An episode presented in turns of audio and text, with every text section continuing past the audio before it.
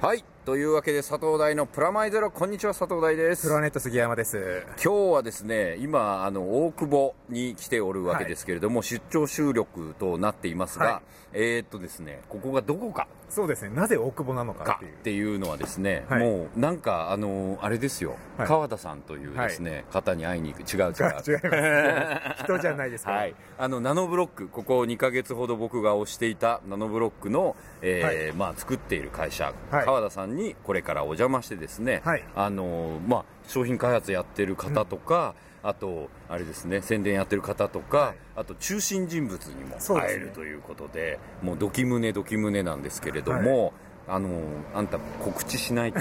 そうですね。じゃあまずあの告知を。はい。はい。佐藤大のプラマイゼロ。この番組は音楽誌フロアネットと連動してお送りしています。今月も番組の未公開トークなどはフロアネット本誌をチェックしてください。フロアネット1冊300円。本屋さんやレコード屋さんまたはフロアネットのウェブサイトからゲットしてください。よろしくお願いします。はい。でねこれから会いに行っていろいろ話すわけですけども、はい、僕ね実は、はい、あのビルドしてきたものも持ってきたので見ていただこうと思うわけですが、はい、あのこの放送でもうもう先月から言ってる絵がねっていう話なんですけど、はい、あの分かりづらいじゃねえかっていう、ね、ブロックですから、ね、ブロックなんではい、で今回はあの D が撮影をいっぱいしてくれてですね、はい。それをホームページにアップして、あのそれと同時にあの絵が分かんねえよってなったらホームページ開いてもらって写真を見ながら、ね、あこの話をしてるんだなっていう感じに、まあ、見ていただくという感じの今月でございますと。で雑誌の方は当然ね雑誌は雑誌でやりますんで。っていう感じなんで、はい、まあ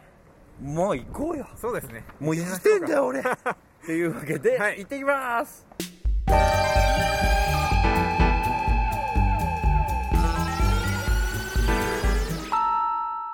佐藤大のプラマイゼロ。というわけではいあもう来ちゃいましたよ。そうですね。株式会社川田東京本社にお邪魔しているというわけですよ、はい、あのねしかもね、はい、突然ですよ。あの今回ね。急なお願いにもかかわらずですね、はい、ナノブロック、まあ、僕らがここ2か月ぐらいずっと騒ぎ続けて、僕だけか。いまあいいんですけど、はい、ナノブロックの中の人たちにそうですね集まっていただきました。はい、はい、というわけでですねまずは、えーと、今回お三方来ていただいているので、そのお三方を紹介したいと思います。えっ、ー、とじゃあそれぞれお願いしたいんですが。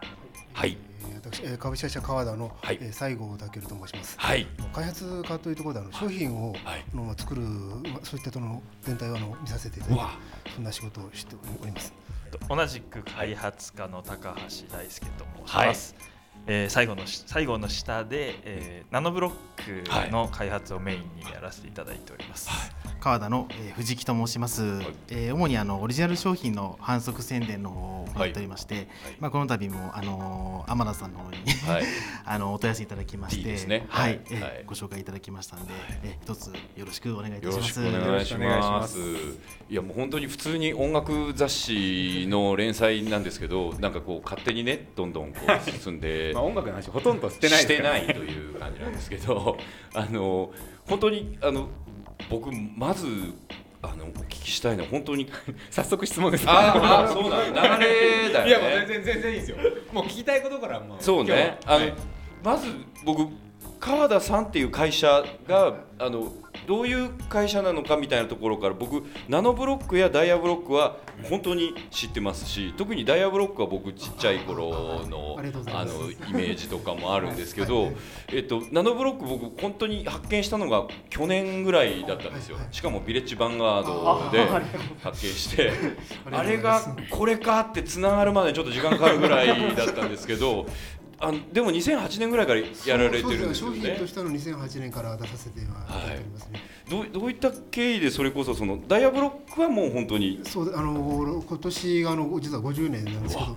1962年からダイブロックの方はあの、販売しておりまして、でナノブロックも実はあの最初の金型というか、そのスタートののができたのも実は20年ぐらい前に実はあって。え。ー、そうなんですか。86年か、はいはいはい、12月にはもう金型が生産できるものではなかったんですけれど、はいはいはいそういったものはあの実はありました。え。それがまた脚光というかその社内でもう一回っていう流れになったでそれ、まあ、あの自分が入った時にはもうその施策みたいなのあったんでなんじゃこりゃっていうところでまず驚いたっていうところがあって。大人向けの当時まだ大人がおもちゃを遊ぶって、あまり今ですと、結構当たり前のようにあのそうですね、恥ずかしくないことだと思う、カルチャーだっていう感じになるんでしょうけれど、当時そんなあれでもなかったので。その中であのまだそういう時期ではなかったっていうのがあったんですけどここ本当にここ最近になって、もう大人のがおもちゃも普通に遊ぶし、で大人なりのこのかっこいい遊び方だったり、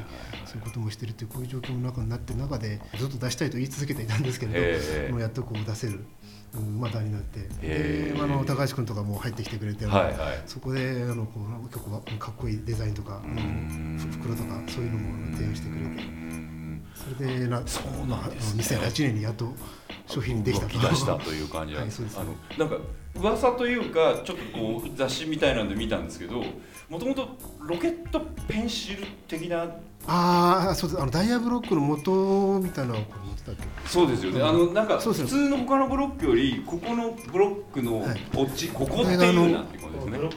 そうです。キャップが長いですよね普通のより、そこの原因がそこだって話を聞いたんですでこれあのもともとブロックキャップっていう商品があってあの昔鉛筆をあの削って持っていってた時代に、はい。あの鉛筆が折れないようにっていうのはキャップをしてたりしてたんですけど、やってました。でででその当時そのこれ、まあ、誰が考えたかちょっと分かんないんですけれど、えー、あのあ当然あの普通の黒い鉛筆と赤鉛筆も持っていくだろうと、だったら2本刺さるのを作りゃ売れるんではなかろうかというところから実はあのこういう商品を作ったんですけれどこれは全く売れなかった。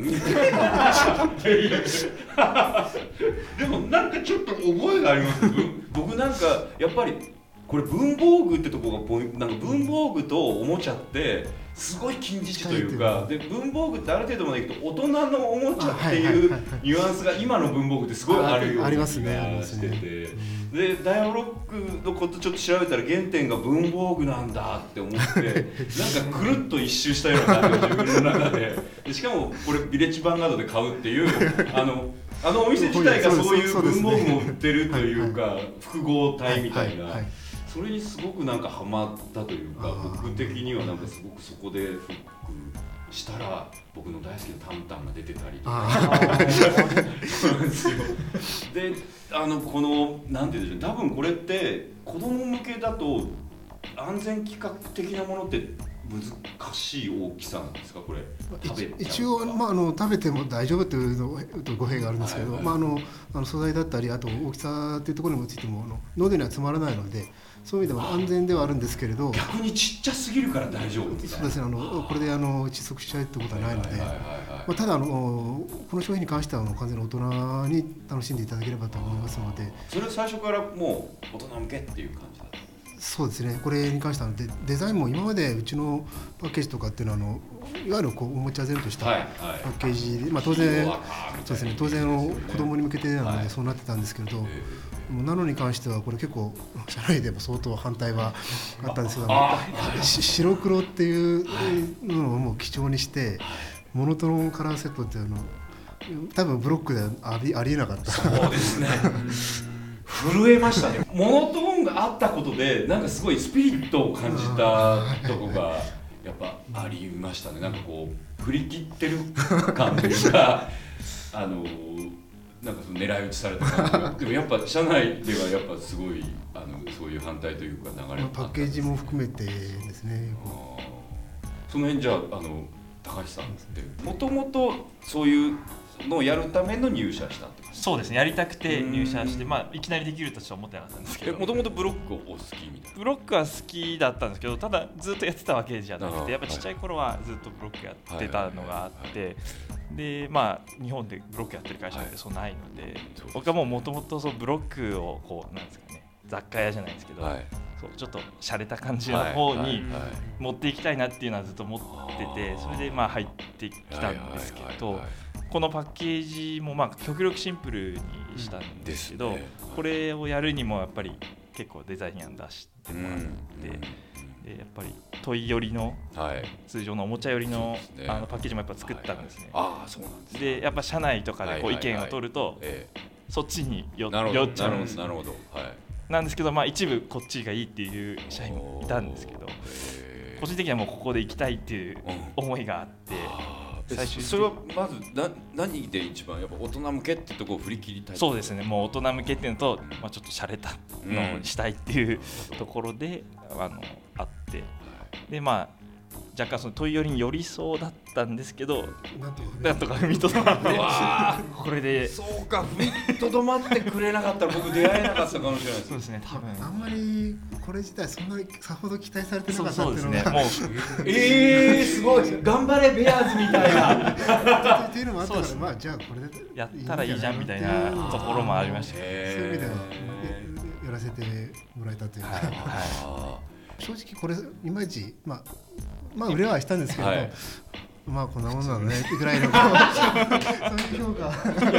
でこのそうですね。あの袋入りの袋シリーズ。手軽に変えてであの説明書も入ってて、はい、で1個まあ大体30分ぐらいで出てきてっていうで集めたくなるような、はい、あとこの、まあ、パッケージはまああの高橋君が考えてくれたんですけど、えー、これもあの、まあ、前からやりたかったんですよね。ちょっとね。短冊的袋に入る、はいはいはい、楽器シリーズがでかかったですねあの。いやもう本当これにややられましたね。それでどんどん掘ってってそれであのこう箱とか、はいはい、ついにはもうあのサメマリンとかにたどり着くっていう。あ ので城まであと一歩のところで今オリジナルの方に今ガッと向いたっていうここまあ半年ぐらいですけど。楽器とかね全部私シンセは俺が悪い、さっき出たあのシンセサイザーなんかもういや100%自分の趣味趣味というわけじゃないですけどあそうなんですね。まああの楽器、まあ、電子楽器が一番好きですけれど、はい、あのこの雑誌もよく存じ上げあそう。まあいやこういう音楽が大好きなんであ本当でもまさか僕も楽器があるとはそうそうそう。私の部屋なんですけど、ええ、ああ。のいやあのうわ電子楽器もすげえ。やばい。赤いとかもう全然。ああうわでこれはシンセ作れって言ったわけじゃないですけど。僕は薄々感じ取って。あ薄々。通過。はいいいチームですね出さないとまずいな。まずいなまあ、というのがええー、いや普通ねグランドピアノとかホワイトピアノ、ね、こういうの分かる範囲じゃないですか。ギターは分かるけど、はい、なぜシンセそう急になんだったらベースより前にシンセが出てるっていう。100%俺が悪いああへえそうだったんです最初このピアノがこのモノトーン関節入ってるじゃないですか。これが結構ねこれ。が結構人気があってまあ一部これもホームページの作り方を載せてたんでまあ反響もあったんでで最初そのまあ一部映画とかでこうあなんとかカンタビレとか。ありましたね。それあのバイオリンとピアノを出して。最初出して。その辺はまあ結構一応ちゃんと真面目な。でそこからあのバンド系に移ってきまして。ああなるほど。もうどんどんどん軽音的になって 最近あのリラックマココリラックマあよくご存知です、えー、出てますよね。割となんか冒険してますねすごい 冒険します、えー、特に「タンタン」なんてまあ映画もあったとはあると思うんですけど、あのロケットは分かるんですけど、はい、サメマリン。サメマリン来るかって思ってサメマリン買っちゃいましたね。もともと思いとしてはこれあの映画がたまたまなんですけどあのたまたまだったんですね。ヨーロッパでも、はい、あのヨーロッパたんたんすごいんで、はい、ヨーロッパの人になの楽しんでほしいなっていうのがあって、まあ、実際まだヨーロッパでは諸事情によりまだあの販売できてないんですけれど、ね、あのヨーロッパはあの帝国が あのブロックの 帝国が大きな帝国がヨーロッパに本拠地を構えてますものね。ここに立ち向かうべきです。いやもうねなんかある意味違うベクトルに行ってっていいなと思いましたすごく。僕実はあっちも本当す みませんあっちすごい好きなんです。でもなんて言うんでしょうね。あこれはあの立体ジグゾーなんだってパッケージの時に思ったんです。特にタンタンのパッケージとかの時にあのジグゾーパズルのパッケージにすごい近いなと思ってあのブロックのパッケージというよりかはジグゾーパズルのあの1000ピースと5000ピースのジグゾーパズルに近かったんででやっぱこれって立体ジグゾーでしかもジグゾーパズルって作ったらおしまいですけど何回もぶっ壊して別のもの作れるっていう最高のジグゾーパズルなんじゃないかなってあのやっぱりダイヤブロックや大きめのブロックではそこまでそれを感じないんですね。そのなんかこの建物シリーズ特にあの世界旅行シリーズを、うちであの桜田ファミリアとか作ってる時にこれはジグゾーだなっていう感覚がすごくしてなんか開発してる上でのそういうこうチョイスとかあとパッケージとかも含めてどんなようなアイテムのチョイスは結構一番何出そうかっていうのを動物の時でもはい相当悩んで動物雑貨って結構いっぱいあるんで、はい。そこで売れてるのはどれかとかそういうのあを調べてみたり。それでここにたどり着いちゃうのはすごいですね。これはノリだよね。これ いやそのノリが通るところが最高っすね。まあこれもそうですし、はい。はい。ミーアキャットとか、ええ。まあ、シンセもそうですけど、え普通ちょちょっと違うっていうものをやっぱりちょっと出してあげるた方が面白いのかなっていう、ーそうですえね。なんで？って、まあ、大仏もそうだねはい そうですね。いやモアイとかもそうですよね。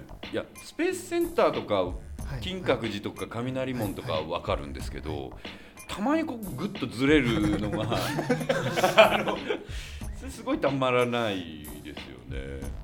動物もなぜっていうチョイスがやっぱやっぱあのこう作ってる方としてはですよパンダとかやっぱこういう方が燃えますよね。作っていく途中で柄が出来上がっていくのが一色のまあ可愛いんですよ。北海道犬出来上がりは可愛いんですよ。でも途中の過程がやっぱあのアヒルとかもなんかやっぱインコの方が燃えますね。あなるほど。なるほストイックな作業。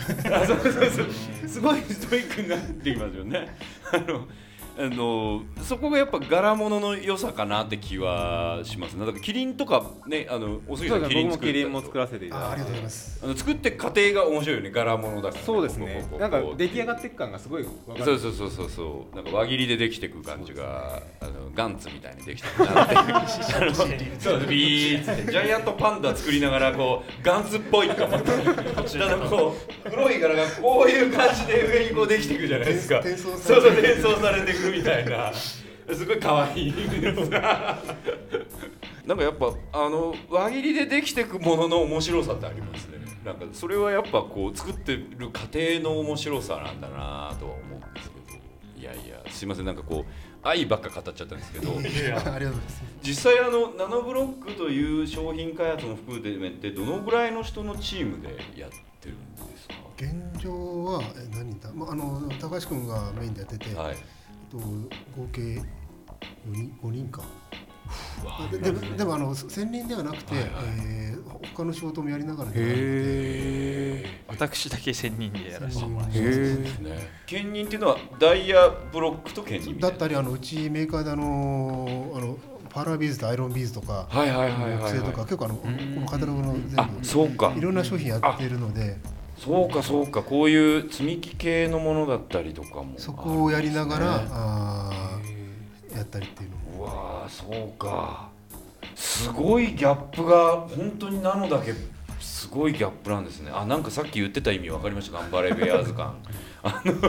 でもカタログすごい今これ見せていただいてるカタログものすごい前面に来てますね。一押しにそうですね。今はまあうちの中でもあのナノが一番のフラグシップにはなってあ本当ですか？いや。な いやいやだって僕が言うことじゃないけどあのさっき入り口来た時もものすごい名の押しだったんですけど撮影めちゃくちゃ写真撮ったりとかしてましたけどあ今そっかよかった来てるんだね。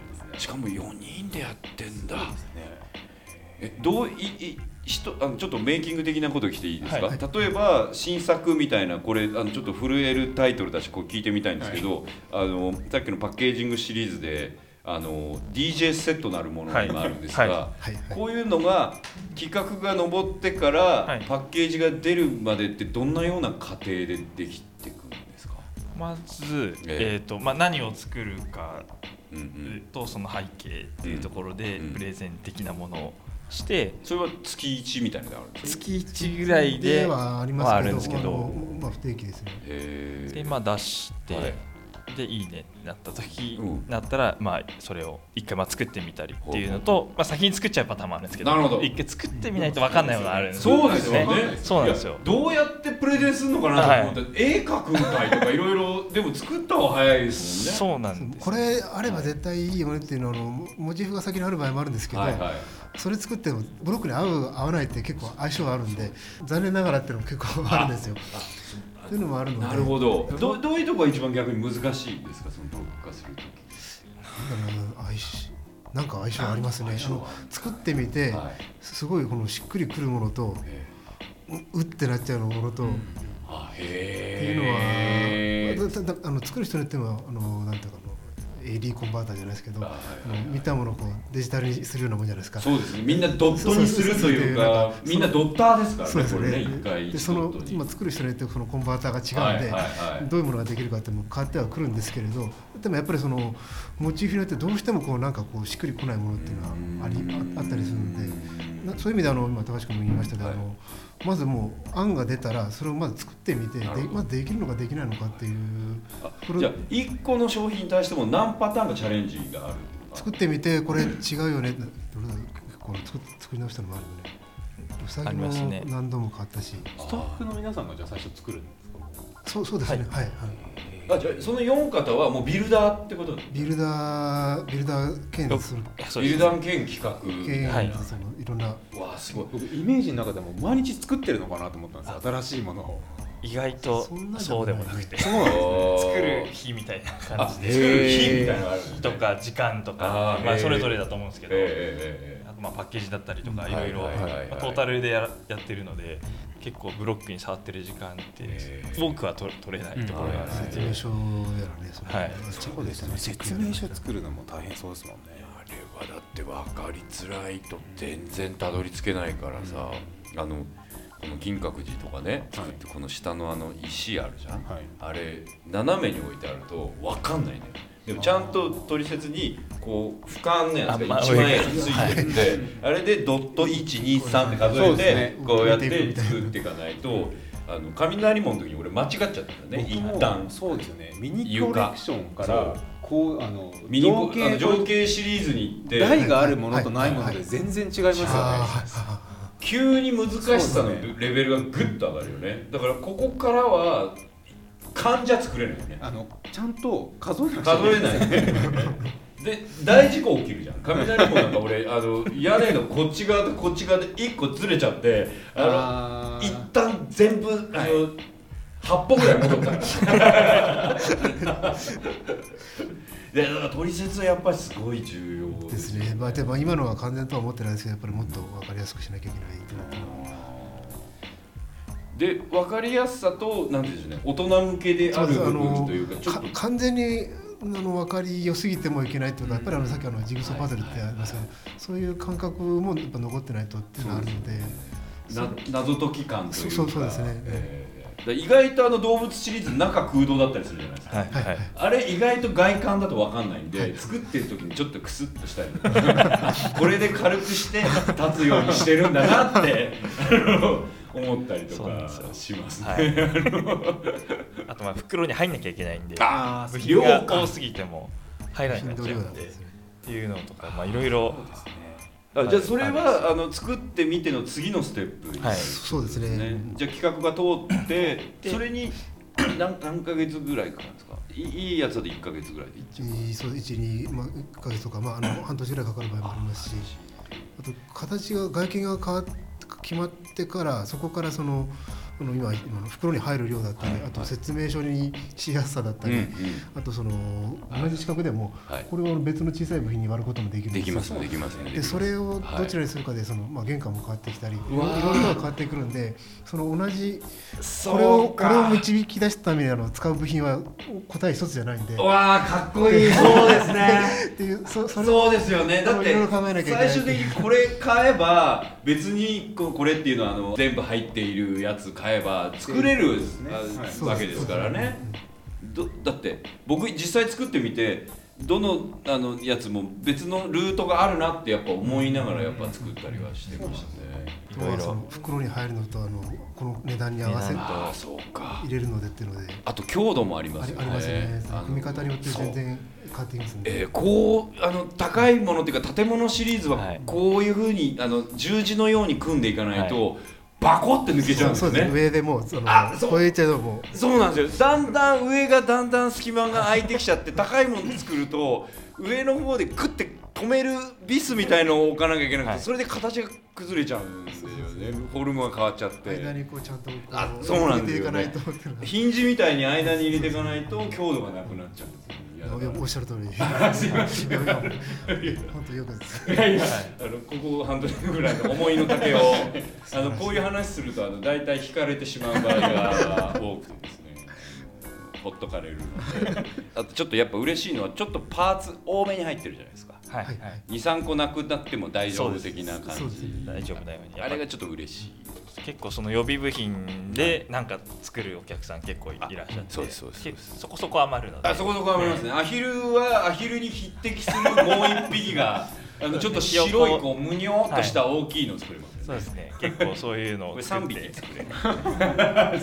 ヘッドだけ作ってはい。頭だけ作って。ああそうですよね。そうそう。ちょっと多めなんですよね。楽しんでもらってますね。ええでその1か月で大体パーツと値段とかが出来上がった段階から今度は工場みたいなそうそうそうですね。とあとあの説明書とかあのパッケージパッケージのデザインとかそういうのも同時に動いてくる形で。す。すごい最最小チームで最大戦力みたいな感じですね。もっとなんかねヨーロッパの帝国みたいなものを想像して 全然。いたんですけど。大掛かりな。うん、うん。帝国帝国はすごい帝国じゃん。たまにあの 帝国のドキュメンタリーとか見るとすごいですね。恐ろしいっすてごいですね。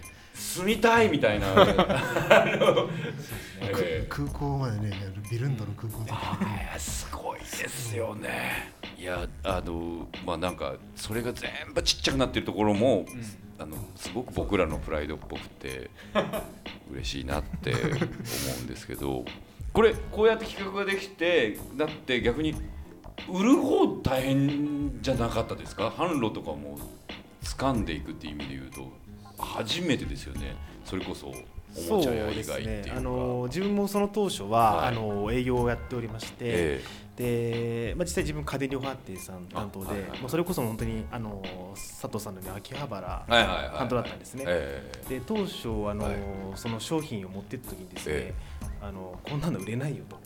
であのもともと大人の男の男性の方向けに作ったブロックだったので、あの例えば戦艦ヤマト、はい。はい。プラモデルでタミヤさんやら、はいはい長谷川さんに出してますよね。はい、で当然あのうちの方も長谷川さんの監修を受けて、そうはい、作ってる本物じゃんって思う ウォーターラインシリーズじゃんってそうなんですよ。でまあ最初の頃はですねあのやはりプラモデルコーナーに置かれちゃうのでああそうですね。であの売り場の方からですねもうかなりこんなデコボコしたブロックの戦艦ヤマトで買わないよって言われてたんですけど、まあ、実際あの買っていく方は年配の方が買っていきまして、まあ、確かに飛ぶようには売れないんですけどあの徐々にですねあの数量の方が増えていくようになりまして、まあ、お店の方でも自分であの改造したりとかして展示していくようになりまして。でだんだんあれですか？その量販店おもちゃ屋以外の販路に開いてたそうですねあのあやっぱりこの袋系が大きかったそうですね。はい。場所取んなはい、ビレッジさんもそうですけどやっぱ雑貨ルートに広がるようになってから、あのーまた方向に広がるようになりまして、まあ、箱物だったものが袋入りになってですね、あのー展開しやすい。あのアイテムになりましたので。あこれ女の子にあげるとすごいフックしますよなんか。そうですねあげやすいしね値ただ段的に。そう値段もいいですよね、うん。あの全然お手軽なので本当に2つ3つ一緒に買っちゃううん。感じなので、うん。でリピーターの方はすごい多いです。し、あの女性の方は本当に、あまり女性に受けるブロックって今までなかったかなと思うんですけど。いやだってあのコリラックマンは女性から聞きましたから。あんたそういうこと知ってんだったらこれ知ってるみたいな。うわ知らない。しかも出たばっかりみたいな。すごい情報早い。いやいやいや。ここでねちょっとあのさお三方集まっていただいたところでね、見てもらいたいものがあって、あの私あの団地ダウンというユニットをですね今年いや去年か去年から始めておりましてそれであの見ていただこうと思ってですねあのここ数ヶ月かですね私あの雑誌と連動しながら団地なるものをこの情景シリーズで作ってみてですねあの今今日2点ちょっと持って持ってきたんですけどえっとすいませんなんかこんな感じで、えっと、作ってみました一つが、えーまあ、自分がいた狭山台団地という生まれたところの団地でもう一つは、えっと、結構団地の中ではメジャーの高値台というのの四角型というのを作ってみたんです。これも完全オリジナルオリジナルで。はい、オリジナルです。で、しかもあのさっき言った情景コレクションシリーズのサイズにに合わせようと。同じプレートで。20, 20かけ20の そうですね。それでやっぱり自分で作った雷門や桜田ファミリーや金閣寺と並べておきたいくなったわけですよね。そうなった時にあの1ドット1人間とかとは違うアプローチだってことに気づいてきて。ある種の縮尺をなんて言うんでしょうねナノブロック縮尺みたいなのがあってこれだから1回団地組んでみてちゃんとサイズで4階建てにし5階建てにしたんですね、まあ、団地は5階建てなんで。そしたら団地に見えない高層ビルが出来上がっちゃったんです。よ 見た目が。でしかもさっきも話した通り強度が強度がもうすごい持たなくてあの割れ始めちゃうんですね。それであ分かったと。これはこの情景コレクションシリーズのサイズというか強度的なものとかも含めてあるんだなと思ってダウンサイズしてであの雷門についているあのあの柳がこの柳を逆算して木のあのなんて言うんでしょうね。普通にある桜の木ぐらいのサイズとして逆算して、えー、と道とか通りとかを作っていったら3階建てがぴったりうん。団地に見えるっていう形だなと思って作ってみました。でねこれで作ってみてちょっと割とこの後ろのベランダとかが割と強度がすごく不安定な強度なので開けてみると分かるんですけど裏に、えー、と黒で強強化をしてい。くようにしてったんですね。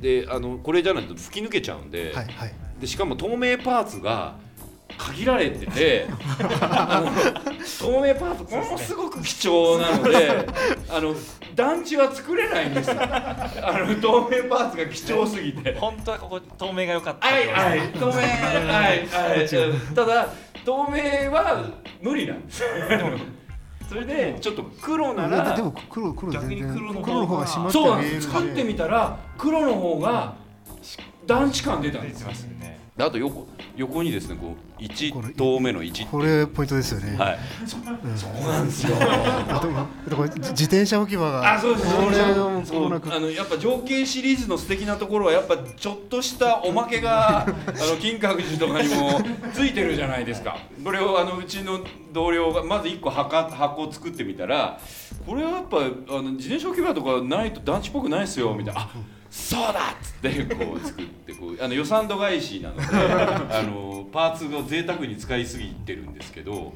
でこれが1個目で、はい。で同じトライアルでもうちょっと強度も増して3階で団地っていうのはちょっと団地マニア的にはうん4階ゆ5階5階は。やっぱり4階まではいけるんじゃないかっていうのが1回作ってみてでもう一回トライアンドエラーしてみた。んです、はいはいはい高値台は割とブロック向きだったので、あの団地感出すのも割とあのトライ。ただこうなると塔の1塔とかいうのがこう高値台はないので、ちょっと団地感薄くなるなっていう今これトライアンドエラーの途中なんですけど、十分団地感。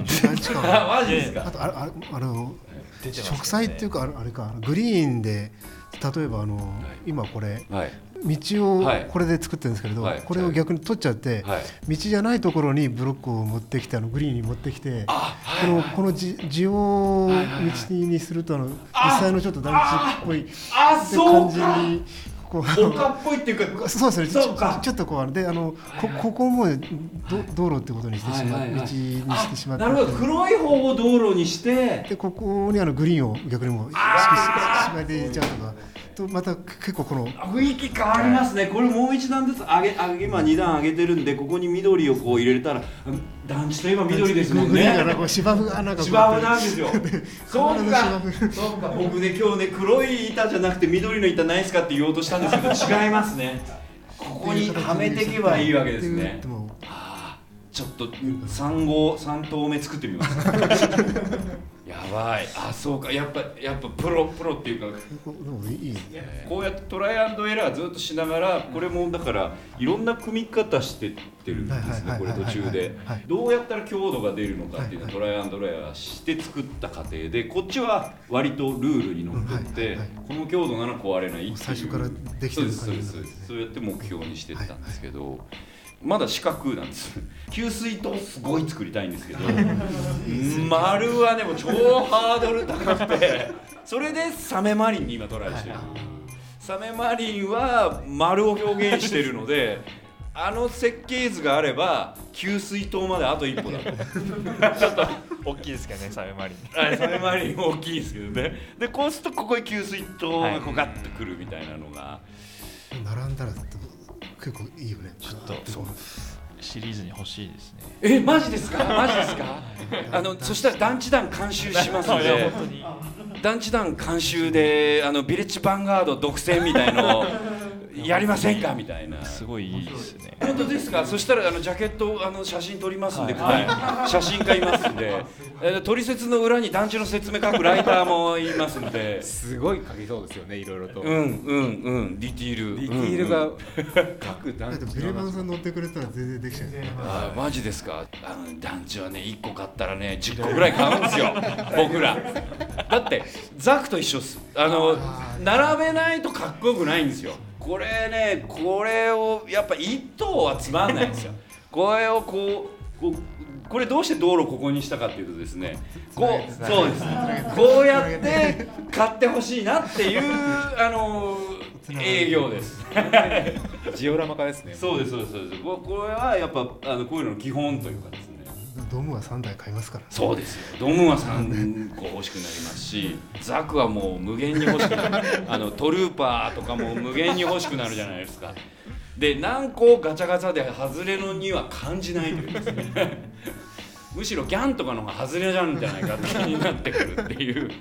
いやそういう意味でですねこう金閣寺を4個5個買う人はなかなかいない。ですけどちなみにこう高値台であったら多分10頭買う人が この番号を全部変えられるように変えしてといてでこれあの昔から。ななああそうそうそこだけ変えれる。変えて。えー、もう最高っすね。ちょっと長いトートがあるじゃないああありますあります。倍ぐらいのやつ。そうですあであの2つ組み合わせれば倍のやつ作れる。あーいいですねあとこう V 字になったりするのとかもあるんで L 字とか V 字とかも。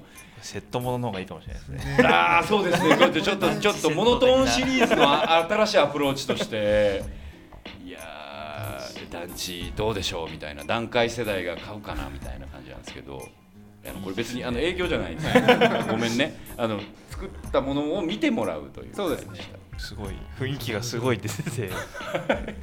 ちゃんとだってあれも作ってますもんね。階段登るところの空きとかもちゃんあと全部できだっててますからね。これがなかったら団地じゃないからね。はいひさしがここの2頭目のひさしがないとあの問うって問うところ。エントランス。団地がない。これ最初もっとあのはあれを雨どいというかそのパイプを作ろうとしてたんです。でパイプをこの木のやつはいはい。1本としてやっていくととてつもないでかさになった縮尺に収めるの どれを基準さっきあの柳を基準で作られたんですそうです。けどやっぱ基準を決めてからそうなんやらですよね。ないとやっぱそうですね。だからリアリティの方向でやっぱ最初作りたくなるんですよ。ドットとしての、こうそうするとモザイクがすごい薄いモザイクで作ってる感じなんですよね。解像度上がっちゃう。そう解像度が上がってて。そうすると莫大なあのブロックが必要になる、でも実際抽象化なんですよね。はい。なんでぼどこをピックアップしてしてあげるかっていうかなんか一番グッとくる記号を作ってあげるとやっぱりはい。それっぽくそうですよね。だがか。らやっぱ一番大きかったこの1って書いてこれを思いついた瞬間に持っていけるって思う。持っていっても恥ずかしくないと思う。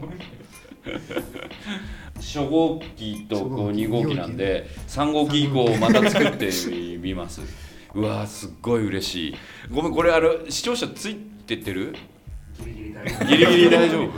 あこれの音音楽雑誌。音楽雑誌。あの大丈夫です。あの音楽雑誌であっても。あだって僕団地のことばっかり言ってダンこの人ダムフリークで。僕はダムなんですよ。あ僕は今だからダムをダム作るのどうよ？作ろう。いやダム作ろうと思ってるんですよ。うん。今そさっきちょっと天田と話したんですけど水面どうしようかなとそうだよね。ダムを作ると水面があるとダム団地素晴らしい、ええこの規模感でいくのがちょっと。この縮尺じゃないね。あのあの情景コレクションシリーズの中でもより大きいそうこっちのこのもう一個大きくなってしまう、あのスカイツリー的な方向の分量が必要かもしれないね。いけるかもしれない。いけるっすか？いやでもダムのそのダム自体はいけそうなんですけど水面と水面と丘が周りとですねそうなんですよああそうか。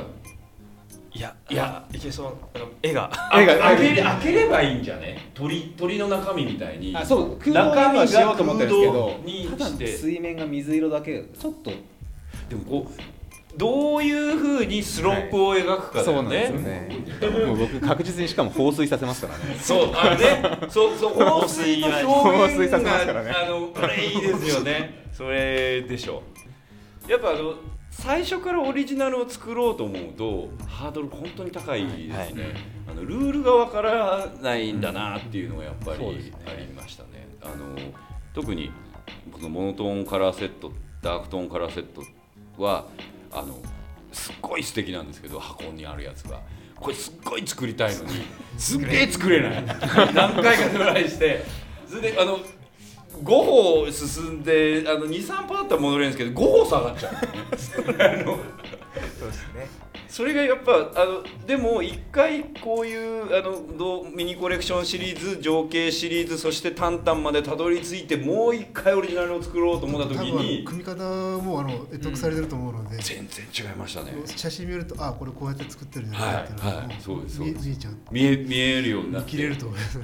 僕なんかすごい思いの丈言い切っちゃったんだけど、はいあのむしろナノブロックさん今後の展開とかですねちょっと宣伝周りとかも含めてなんかこうあったりします？そうですね。あのもともと大人向けっていうところで、っていうのもあったのでうちだけで作れない商品っていうのも実はあの今うちからそのナノブロックのおライセンスアウトみたいな形で、あのナノブロックのおなんちゃらとかあの腕腕時計とか、はいなんかこのあのコラボものね。そうですねあの作ってもらってましてえナノブロックの手帳とかあの実際にあのなのでこうあのあの組み立てられるよううなわ話があとかあのあ腕時計もそうだったりあとかあのデデジカメラでペンタクサンプル出していただいたり。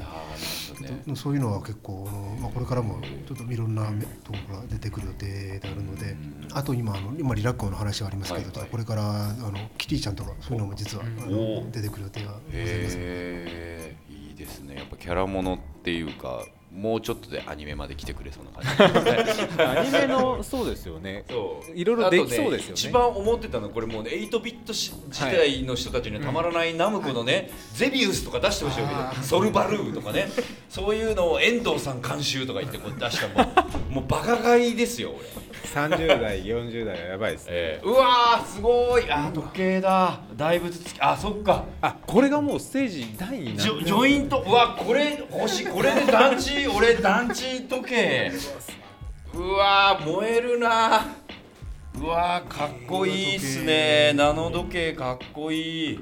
そっかこれつけられるってことですもんね。あのですね全身というかであのまあなんて言うんでしょうね。あの置き時計の周りが全部あのナノブロックの下に置く土台の板のドットになっていてそれでまあこれ今あの情景シリーズの鎌倉大仏がちょうどくっついた状態になってるんですけど、だから売ってる商品とかをあの僕柄が持ってるそれこそ僕が持ってきた団地とかをここにくっつけたりあとこうた何足生やしてみたりとか、でできますね。えー裏が裏にもついてるんで。時計そのものが台土台になってそうねいいですね時計そのものがナノブロックの台になっててしかも時計の中の秒針とかのやつの表現も、えー、と1ドットが1パーツというかでできてて、これは iPod と iPhone のスピあーカー。うわスピーカー。だ。ああうわもう全部ナノブロックーナノナノ部屋中ナノブロックみたいな。うわこれうちの会社に欲しいわ。これはあのなんかはいこれ大きい置きど置きど掛け時計壁時計ですね。実際これガラスになったんですよ。こんな中も。おあーうわうわ最高だ。うわこれ中作れんのか。盤面が作れてそれこそ、えー、と1時から12時までのやつを勝手に自分で柄にできるっていうことですね。うんやばくない？すごいですね。これ今こんなに多角展開をナノブロックはしていると、時計どころか洋服下着やそれこそ手帳そして年年賀賀状状までっていう。今後僕らは団地団あのプラマイゼロでは募集じゃないですけど。そうですね、まあ、みんなにもナノブロック使ってもらって、で今回僕がほら提出したようにですね、こう団地を提出したように、はい。ちょっとこうコンテストじゃないですけど店にまた来てですね、ここ何ヶ月かこうちょっとやってみて、はい。ちょっともう一回あのあのうちのリスナーたちが作ったやつとかはい。こうはい持って持ってきて、もうよろしいでしょうか、見ていただけますでしょうか？あありがとうございます。本当にあのじゃあ今今後ともあのナノブロックさんとプラマイゼロでそうですね。いろいろちょっとなんかやらせていただければと思います。はい、ありがとうございます。ありがとうございます。はい、そんな感じで突撃取材してきまそうですね。したけど、まだちょっと。うん興奮冷めやらないので、今日は。この後えっとこれ収録終わった後も僕こうちょっとこういろいろ見て、はい。あのお話聞いたりして、またあの来月ですか、はい。まとめてちょっと話そうかなと思います。あとね俺ね普段の言わなきゃいけないことも結構いっぱいあるんだよ今月本当は。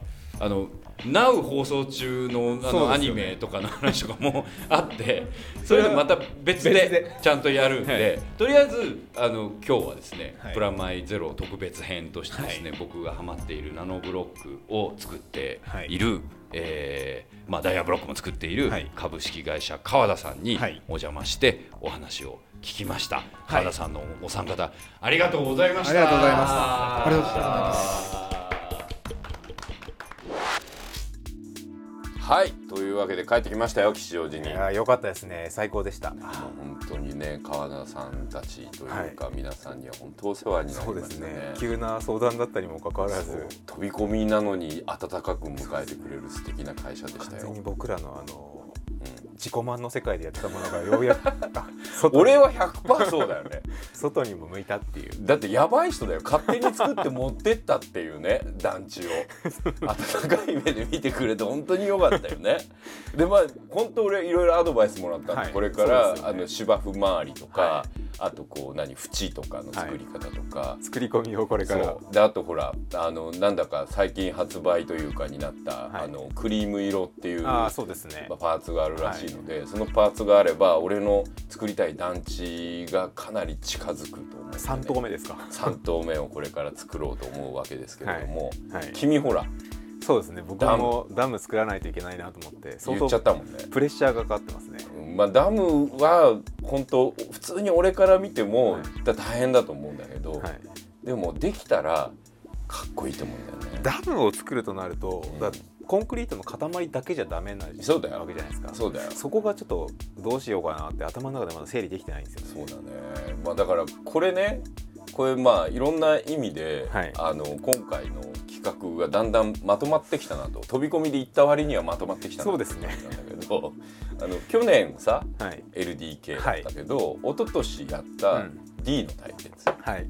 を今年はナノバージョンでそうですね2人でやってみようと。まさかの。そう。だって審査委員長いるから、そうですよね。もうん、しっかりと川田の3人組がう、はい、本物のビルダーがそう本物のしかもお墨付きの後にはもしかしたらはい。限定の商品化もあるかもしれないっていう。いやそんなんなったらもう大変ですよ、そのぐらいのい意気込みではい、僕らですねあのナノの対決。あ D ならぬ N の対決ということで。ー図らずもこの前大山さんが言ってたように第2弾が。第2弾があの今度は手作りというか、ビルドしていく自分たちで作るっていう、はい。ここで大事になるのはやっぱ今日今日っていうかあの会った時も言ってたけど観察力でね。そうですね。僕に僕ら2年前に行ってるから、はい。どっちにも。なのであのそういう写真とか資料も使いながらですね僕らちょっと作ってみようかなとはい。思うわけなんですよ。はい。ちょっと僕も頑張ってみたいなと、そうだからとりあえずそれができて店に行くまでの間に、はい。この番組でもいろいろ煽っていこう。そうですね、うんなんかぜひいろんな方の作品も。そう。でねちょっと軽くルールをはい。ここで決めようと思うわけですけど、はい。まあ川田さんで発売になっているはい。情景シリーズの中の、はい。えーちっちゃいバージョン、はい。8センチ8センチのボード、はい。あの土台になる。土台がその8センチ8センチの土台の上にはい。入るもの作れるもので、い、ろんなものを作ってみようと。はいでとりあえず僕らはダムと団地で対決しますけど、はい。8センチ8センチではい。こんなもん作ってみましたみたいな人がいたらはい。これね写真撮って送ってくれたらはい。これ川田さん持ってきましょうと。そうですね。基本的には僕らの D のそれぞれは現物持ってきますが、はあのリスナーの方で作った方がいたら、はい。これも持っていきますんではい。写真とかを。そうですね。ぜひ送ってほしいですね、まあもちろんダム側として、うん。このダムどうすかって作っていただくのも OK だし、はい。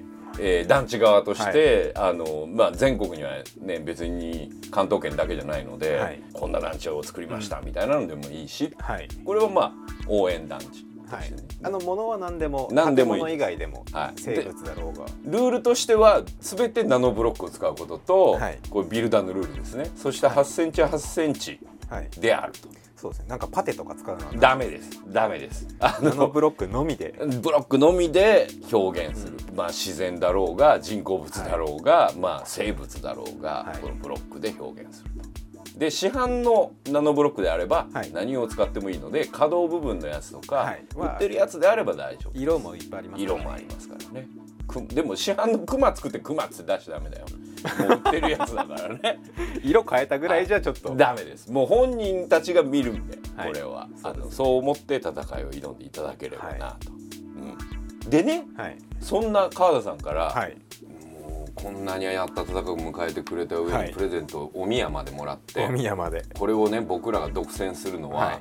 あまりにも、はい。あのひどすぎるということで、これはもうリスナーの方にはいプレゼントしたいと。いやいいですね。すはい。ごいですね。しかもですねはい。話題にも出てたグランドピアノ、はい。ホワイトはい。はまず1個もらいまして、はい。それとエレキベースはい。ももらったんですけど、はい。これ新作。そうですね。なんとフロアぴったりという、今度出る DJ セット。はい。もうびっくりしますよ。すごいですね。あのもうシンセを超えて DJ セットが出るという。なんかもっと他に作るもんあるんじゃないか 言っちゃダメみたいな。あのその3点を、はい。えーこれセットじゃなくてそれぞれはい。3人の方にプレゼントしたいと思いますんで、はい。これのナノブロック欲しいという方あのはい。商品はですね、あのホームページの方にも写真貼りますし、はい。番組のホームページのはい。いつものメールの方で送る、はい。えーナノブロックプレゼント希望とこれは必ず書いてくださいね、はい。その上に住所お名前も書いといてください、はうん、でもちろん、あのーさっきの応募もあの写真付きでメールで送っていただいてもいい手作りナノブロックですね。はい、手作りナノブロックと合わせてプレゼント希望でもいいです。し、はい。という感じですね。はい。であのプレゼント当たるもどかしいと思ってる人はですね、はい。ぜひおもちゃ屋さんあと家電量販店のおもちゃコーナーとかですね、あと、まあ、さっき話題にも出ましたけど、はい。ビレッジヴァンガードを含めた雑貨屋さんとかでも売ってますし、ロフトとかハンズあロフトは売ってるね、はい。僕ロフトでも見たなっていう感じなので。ではい。もちろんアマゾンでポチッともできますんで、はい。まあいろんなところではい。あのブロックに触れていただければとはい。思うわけです。そうですね。そしてこの企画はちょっとこう夏向けてですね。そうですね。2012年のちょっとメイン目玉企画として、はい。はい。これはもうちゃんとオフィシャルジャッジマン。そうですね。救いということで、はい。あのまあ、僕はこれから3投目4投目と、あのビルドしていくつもりなんで、団地団の皆さんにもこれから協力を仰いで監視もしてそれはちょっとずるいですよね協力っていうのはちょっと。いやこれで諸刃の剣なんですよ。はい、うるさすぎて俺がもう、ま、周りが見えなくなるっていう なんかとんでもないものができてしまうっていう。無理っていうレベルになるか。かもしれないというですね。僕もちょっとじゃあ周りのうん。ダム好きに声をかけて。知ってる。ダあのダムガールに。怖いよ。あれあれねプラモデルも好きだから最強の戦士になる可そうですよ能性がある。よね。ちょっとダムガール本気すぎて俺も若干俺 声かけてどうなるんだろうってそう。あのーまあ強い味方でありながら、諸刃の剣になりそうなお互いのこう、味方も揃えてですね。なんか普通に3日に未晩とか作らされそうな スパルタすぎるよねお互いね。